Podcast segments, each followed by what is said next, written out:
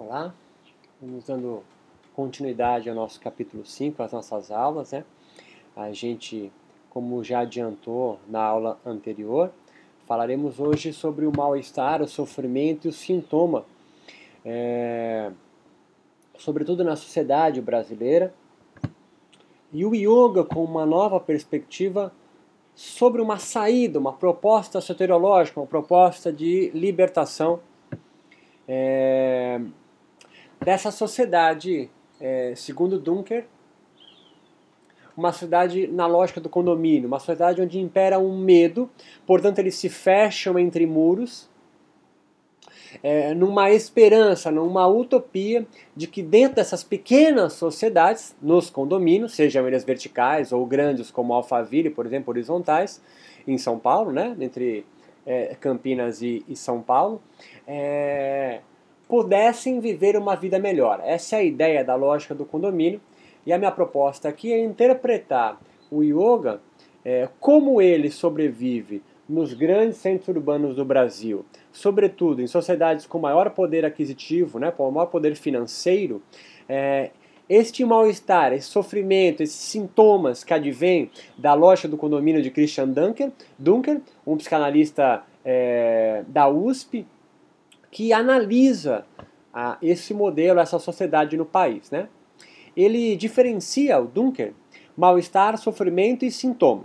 Para ele, mal-estar não é a própria angústia ou dor, mas uma deficiência perceptiva da origem do sofrimento propriamente dito. Ou seja, a, a, você não sabe, o mal-estar é você não sabe da onde vem a dor. Então ele diz uma deficiência perceptiva da origem do sofrimento propriamente dito. E ele coloca aqui com as palavras dele: o, tor o, tor o tormento, a angústia que se repete, que se remói, a angústia cuja causa, razão ou motivo não se discerne muito bem. Pode ser, então, predicado como mal-estar. Dunker, a partir de uma interpretação do clássico conceito de Freud, conce é, conceitua mal-estar como a impossibilidade de estar, a negação de estar, e não apenas a negação pura e simples do bem-estar. Então, o mal-estar não é só o antagônico do bem-estar, mas é uma negação de estar, é, é, é, é um sentir-se não estando em nenhum lugar, uma impossibilidade, uma negação é, de, de estar em algum lugar. Assim, o autor, porque há uma deficiência de, de, perceptiva, né, como ele colocou, da origem do sofrimento. Assim, o autor sugere que o mal-estar é essa ausência de lugar, uma sensação de impedimento de ascender espiritualmente. Ou, parafraseando a metáfora do próprio psicanalista, a impossibilidade de uma clareira no caminhar da floresta da vida. O autor comenta que a tradução para o mal-estar freudiano é difícil, pois remete a algo que não pode ser designado objetivamente. Por isso, a utilização de metáforas, sobretudo nesse caso, são imprescindíveis para definir. Então, olha só, ele coloca que mal-estar, interpretando o conceito, o conceito clássico de Freud, é, é, é, coloca que o mal-estar, primeiro, é necessário se utilizar-se de metáforas para você é, compreender, porque você não sabe onde ele está, você está alienado da onde reside o seu sofrimento. Você só sente então um mal-estar, um mal-estar de não estar no lugar certo, por isso sofrimento. Compreende a ideia, a lógica dele? A noção de sofrimento, definida como o recolhimento da dimensão do mal-estar, deve responder essencialmente a três condições: uma teoria que identifique e nomeie o sofrimento, estruturar o sofrimento dentro de uma narrativa e deve envolver meios de determinar o sentido de sofrer e inverter o seu significado para não mais senti-lo. Então, mal-estar é uma impossibilidade de estar em um lugar seguro, por isso que ele coloca, né? É uma clareira no caminhar da floresta da, da vida não aparece. E o sofrimento? O, o, o sofrimento é reconhecer que se está com mal-estar, compreende? Deve responder então o, o, o, o, sofrimento a três condições, isso é importante.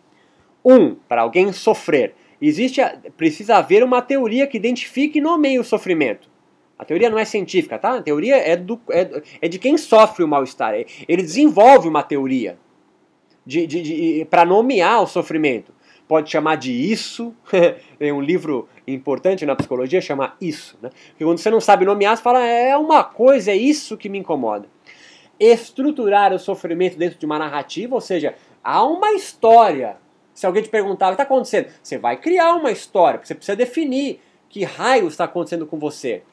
E deve envolver, terceiro, meios de determinar o sentido de sofrer e inverter o seu significado para não mais senti-lo. Que seja de uma narrativa mágica, tá certo? É, de, de, de, de, ah, fizeram uma cumba para mim, desde, desde isso, ou até uma construção, uma narrativa psicanalítica. Ah, eu tenho um complexo de ético. Não importa. O que importa é que existe uma metáfora para tentar nomear um mal-estar que você, um sofrimento que você não sabe o que é, por isso você chama de mal-estar. E você cria, né, envolve meios de determinar o sentido do sofrer. Os atos, ele diz aqui, palavras do Dunker, os atos de reconhecimento determinam a ontologia da experiência de sofrimento, estabelecendo, por exemplo, a linha de corte entre o sofrimento que deve, que, que deve ser suportado como necessário e o sofrimento que é contingente e pode ser modificado. Nesse sentido, todo sofrimento contém uma demanda de reconhecimento e responde a uma política de identificação. Ou seja, todo sofrimento precisa ser reconhecido e todo sofrimento precisa de uma política, de, de, de meios, de regras para ser identificado. A segunda condição exprime um processo transformativo que é reconhecido no âmbito da linguagem intermediária entre o discurso e a fala. Teorias sexuais infantis, o romance familiar do neurótico, assim como o mito individual do neurótico, são expressões da teoria psicanalítica do que chamamos de narrativa, mas eu poderia construir expressões é, é, umbandistas, é, católicas, é, protestantes, islâmicas, e yogicas. Para quê? Para compreender um mal-estar, um sofrimento no qual eu sinto. Tá entendendo para onde eu estou indo? E a terceira condição da experiência de sofrimento, segundo Dunker, é que ela envolve processo de indeterminação de sentido e inversão de significado é a experiência psicológica que a criança experimenta, por exemplo, quando suspende e confunde a relação entre aquele que pratica a ação e aquele que sofre a ação. O sintoma para o mal-estar, explica Dunker, como não poderia ser de outra forma, organiza-se sempre por meio de metáforas. De metáforas. A, metó a metáfora do sintoma, diz o autor. O sintoma, os modos de sofrer, portanto, Olha só, os sintomas, os modos de sofrer. É um fragmento de liberdade perdido, imposto a si e aos outros. Assim, a normalidade é apenas uma normalopatia. Ou seja, um excesso de adaptação ao mundo tal como ele se apresenta, mas que revela sempre um sintoma que de extrema tolerância às agruras da vida. é igual ao conceito de normose de Hermógenes, tá certo? Se você já leu Hermógenes aí, eu vou até repetir para ficar mais evidente para você. Assim, a normalidade, né, quem se considera normal, é apenas uma normalopatia, entre aspas, né? Ou seja, um excesso de adaptação ao mundo tal como ele se apresenta, mas que revela sempre um sintoma de extrema tolerância ao seu sofrimento na vida. Assim, eu penso, caivalia por sua própria definição, liberdade, libertação, liberação, salvação, pode apresentar um fragmento da liberdade perdida, palavras do próprio Duncan, metaforizada na ideia da alma, purusha, contaminada em contato com o mundo, sansara, ou profano. As aulas de yoga modernas como nós já descrevemos, né? processos rituais de retorno e passagem transitória na purificação de uma alma que sofre, nos seus rituais, lembra a liminaridade? Poderiam representar uma alternativa para o fim do sofrer deste micro-universo no qual o yoga ou yogis transitam. Há uma promessa implícita de um dia, pelo conhecimento espiritual divino de Samadhi, ou aquele processo de liminaridade, libertar, enfim, do mal-estar que acomete aos seus praticantes. Palavras de Duncan. Há um insistente reconhecimento dessa dimensão do mal-estar como inerente às relações entre existência e verdade. Duncan explica que o cerne das narrativas do sofrimento são sempre transversais, ou seja, possuem causalidade específicas. Assim, a incapacidade do sujeito em reconhecer-se em sua própria história particular ou com dificuldade de estabelecer formas sociais universalmente compartilháveis causam, em última instância, essa perda da experiência da causa do seu mal-estar. O diagnóstico, diz Dunker, seja ele formal ou informal, clínico ou crítico, disciplinar ou discursivo, reconhece, nomeia e sanciona formas de vida entendidas como perspectiva provisória e montagem híbrida entre exigências de linguagem, de desejo e de trabalho. Assim, o ressentimento social é um diagnóstico. A biopolítica é um diagnóstico. A personalidade autoritária é um diagnóstico. O declínio do homem público é um diagnóstico. A cultura do narcisismo é um diagnóstico. Fica claro assim é, que o que estamos chamando de diagnóstico não deve ser entendido como classificação ou inclusão do caso em sua regra correspondente, como absorção da variável à cláusula genérica como um juizado de pequenas causas, mas como reconstrução de uma forma de vida. Dito de uma forma mais simples, o mal-estar reside na iminência da morte, representada pela finitude do nosso corpo, mas, sobretudo, na violência generalizada dos grandes centros urbanos e na insegurança e medo das relações humanas. Claro, uma, uma interpretação da fala dele dentro do nosso micro-universo do yoga, que é o que nós estamos tratando, tá certo? Esse mal-estar, sem possibilidade de nomeação, determinante no dispõe a repetição angustiante da dor de existir. Então, esse mal-estar que eu não consigo nomear, determina, me dispõe a repeti-lo de forma angustiante e a dor não, não para de existir. Precisamos criar, assim, uma forma de viver, e o yoga é uma forma de viver, condizente à nossa narrativa da vida. Pois não há manual de classificação que abarque todas as mazelas existenciais que todos os seres humanos do mundo venham a construir. Uma nova forma de vida significa, segundo o autor, entre aspas, nada mais do que uma perspectiva. Daí, talvez a justificativa Daí talvez a justificativa da resistência das religiões instituídas existirem e novos fenômenos religiosos surgirem, pois, de fato, religiões são criativos depositórios de novas formas de se viver, novas narrativas para justificar a angústia, portanto, que se repete devido ao mal-estar. Cada religião surge com uma proposta de extinguir criativamente o mal, o sofrimento, a angústia existencial que a iminência da morte bate à porta de todo ser humano, ela cria então uma metáfora, uma narrativa que nos deixa mais seguros e, portanto, tem o potencial de eliminar nosso mal-estar. Não são só as religiões, as filosofias também. É uma filosofia platônica, a filosofia nietzschiana, olha aí o super-homem de Nietzsche. E também é, é, é, é políticas também possuem uma narrativa para aplacar as injustiças do mundo. Qual a diferença da religião? A religião ela está pautada numa resposta transcendente. Em nenhuma religião nós morremos. Em todas as religiões nós vamos para o céu, nós reencarnamos, nós renascemos no próprio mundo, mas libertos do sofrimento. Nós alcançamos o nirvana, a kaivalya, vivemos um samadhi, aí nós temos essa dessa experiência transitória do bem-estar, e aí nos dá um fôlego. Ai, voltei do Samadhi, voltei com fôlego, voltei com uma esperança maior na minha vida.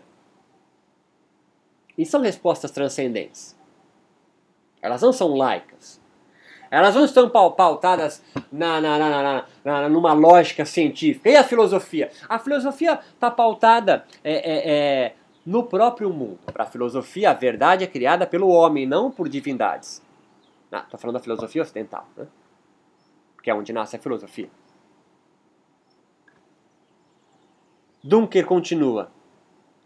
Se queremos pensar o diagnóstico como reconstrução de uma forma de vida, no sentido duplo, né, prático e teórico, devemos partir da evidência discursiva de que as diferentes formas de vida pressupõem suas próprias práticas produtivas ou improdutivas de nomeação do mal-estar, o autodiagnóstico.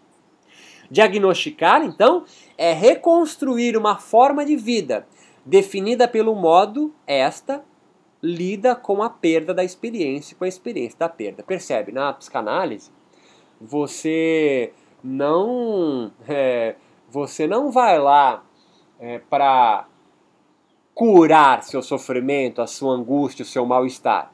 A psicanálise de Freud ajuda você a compreender melhor que raio está causando mal-estar em você, diagnóstico. E aí você aprende a conviver com isso. Não há cura.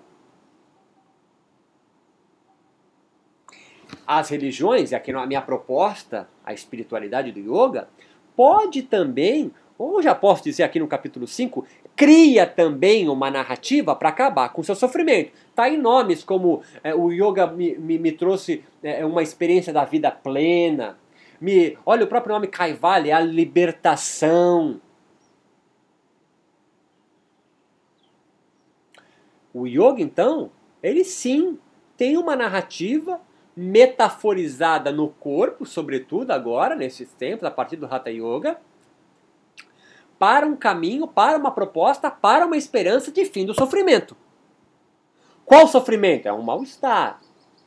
É um mal-estar, o mal-estar não é definido. Pô, então como que o yoga define o mal-estar, o que eu estou sentindo? É aí que eu estou chegando. É aí que nós estamos chegando. A questão da perda da experiência, ou experiência da perda, como ressalta o autor acima, reside no conceito da alteridade e alienação. Lembra a alteridade? Uma distinção que eu tenho socialmente, espiritual?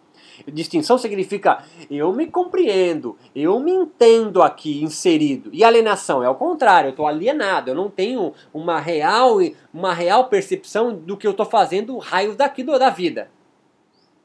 Então, a questão da perda da experiência, ou a experiência da perda, como ressalta o autor, reside no conceito de alteridade e alienação, causadores do mal-estar e os mecanismos desenvolvidos, ou seja, novas formas de se viver, para superar o sofrimento. Quando alguém diz, ah, o yoga não é minha religião, o yoga é meu estilo de vida. Está subindo para cima, descendo para baixo. Né? Uma espiritualidade que é um estilo estilo de viver significa é uma forma que eu vivo. E quando ele coloca o yoga me deu uma nova forma de viver, é uma nova forma de viver. Ele te construiu uma narrativa de como superar o seu sofrimento.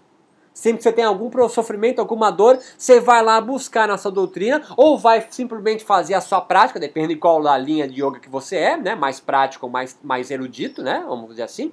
E, e você, na sua, na sua prática, na sua doutrina, na sua experiência ritual, você vai então é, é, aplacar esse mal-estar nomeando o sofrimento. Ah, eu estou muito, muito apegado. Ah, estou com medo de viver. Ah, eu estou muito aversivo. Ah, eu estou muito orgulhoso. Meu ego está batendo. São narrativas, tá certo?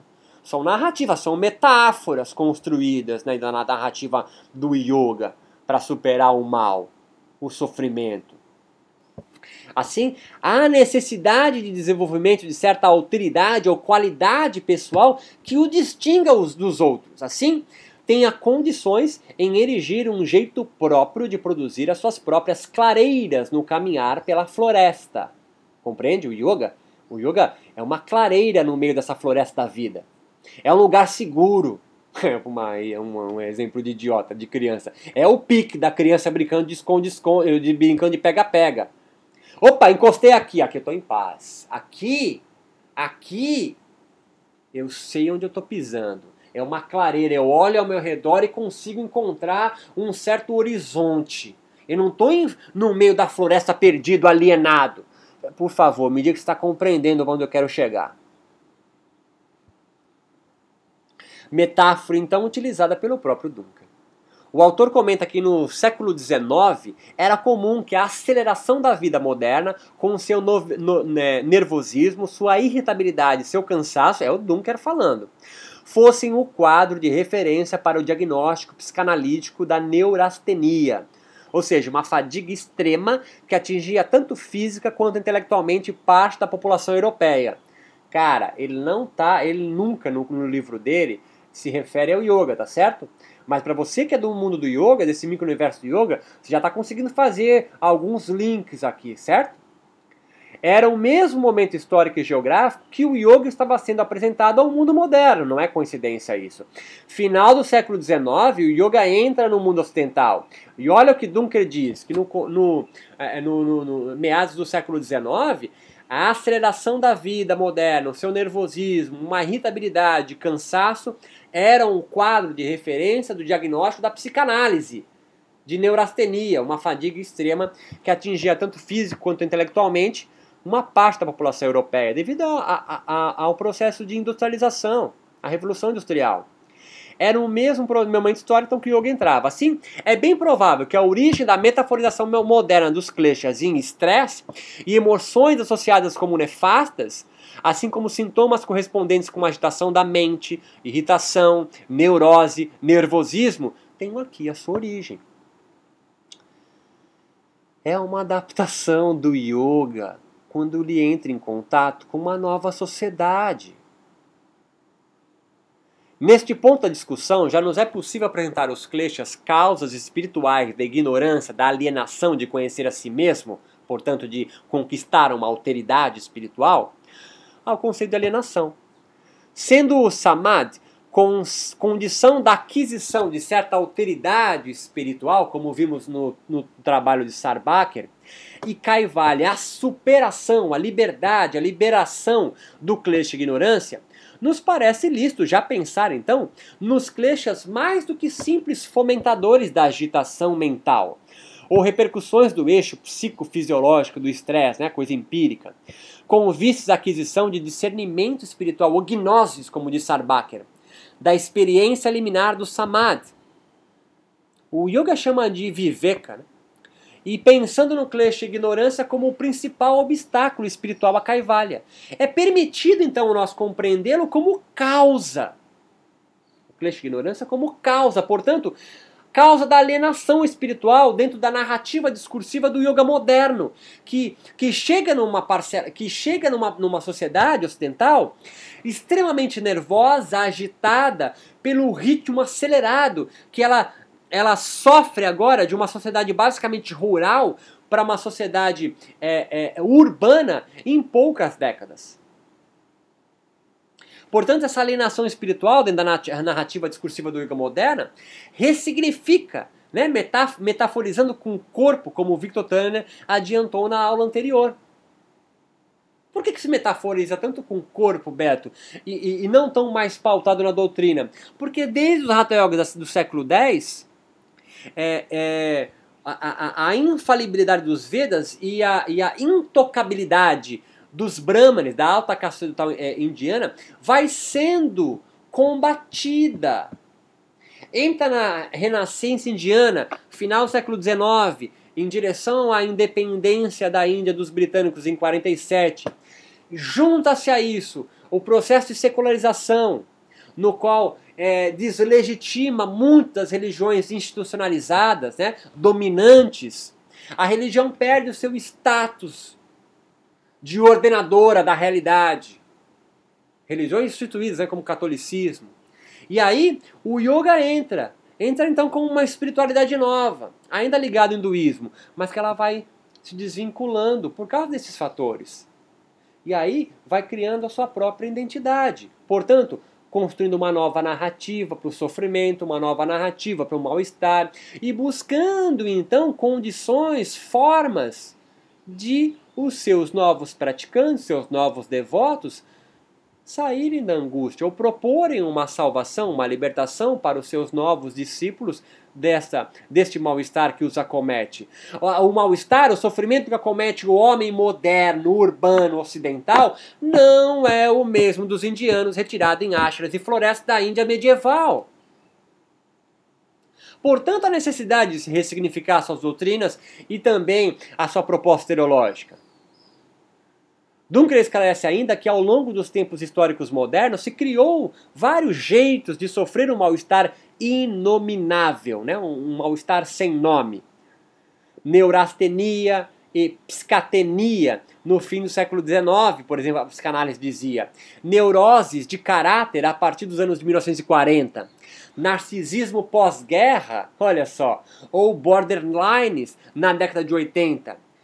E hoje, depressão, pânico, anorexia são outras formas a partir dos anos 2000.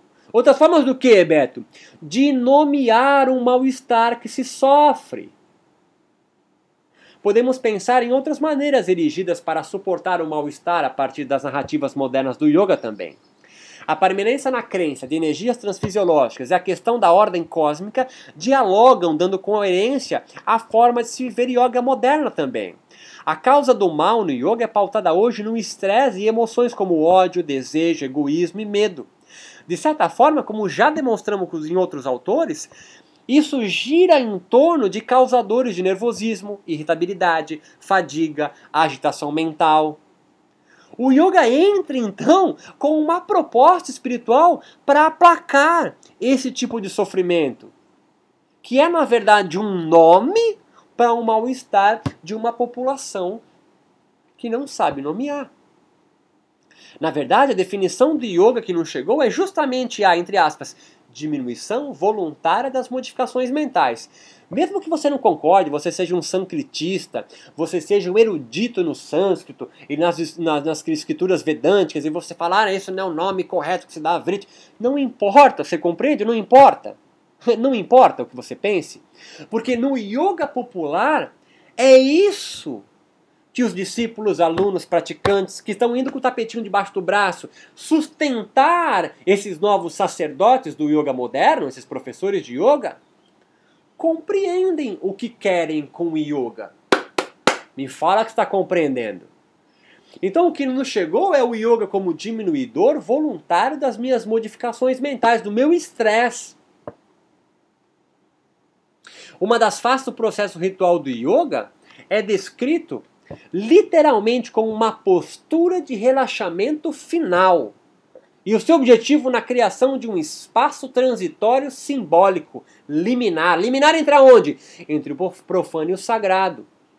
Entre o samadhi, ou o estado de yoga.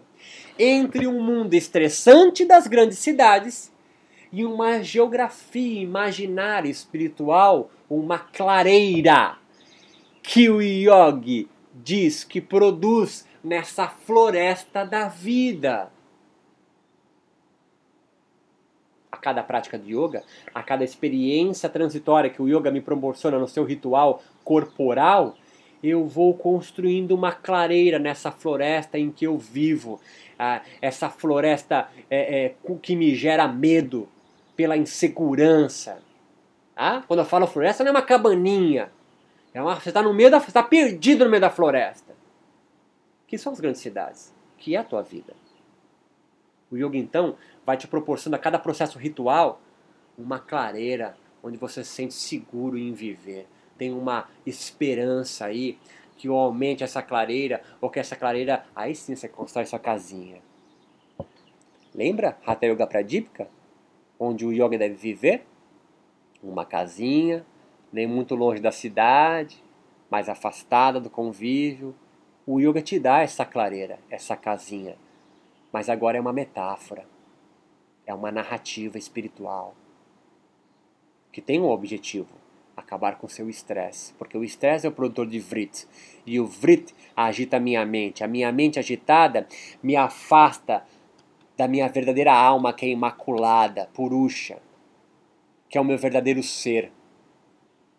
Portanto, então, com as práticas de yoga, eu vou buscando nessa clareira um lugar calmo, benfazejo, que me traga um, um, um espaço imaginário de relaxamento. E assim eu elevo o relaxamento advindo da prática de yoga como algo espiritual. E qual é o final? Qual é o objetivo? O que é Kaivalya agora? Talvez uma busca divina por uma certa homeostase eterna, entre aspas, é uma metáfora onde o meu corpo então não mais se contamine pelo estresse do cotidiano, do profano.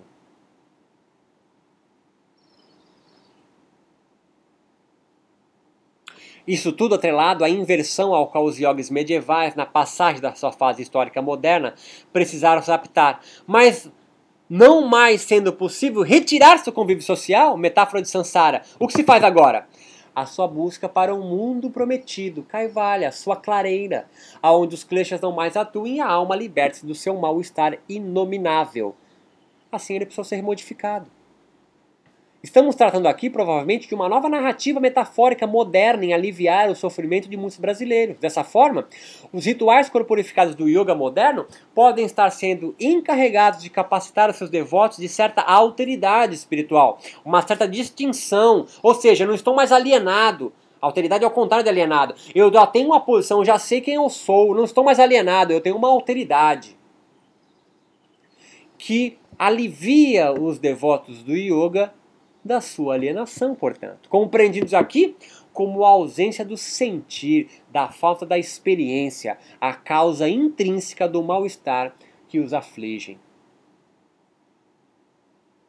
Claro que a prática do yoga, né, ela é em si egoística, perceba o que eu estou falando. Ela é em si individual. Mas o conhecimento que você traz dessa prática individual egoística tem que ser compartilhado com os outros, senão você fica isolado, o yoga propõe um amor verdadeiro, um amor maior, uma compaixão pelos seres. A tua clareira quer se encontrar com a clareira do seu colega é, na floresta. E aí você forma uma grande clareira com todas as pessoas sem medo e vivendo de forma benfazeja, feliz e aí sim com a vida plena com a vida que vale a pena ser vivida. Porque os yogis não acreditam que a vida que vive agora, que todos que vivem alienados hoje, vale a pena ser vivida. Por isso que eles se afastam e vão viver ah, isolados dos grandes centros urbanos. Eles nasceram lá, mas eles se afastam. Por quê? Eles estão em busca da sua clareira, do seu caivalha, da sua libertação do estresse. Próxima aula, entramos no yoga moderno com uma nova religião em processo, com as suas próprias narrativas, suas próprias experiências, sua própria proposta de libertação do sofrimento humano.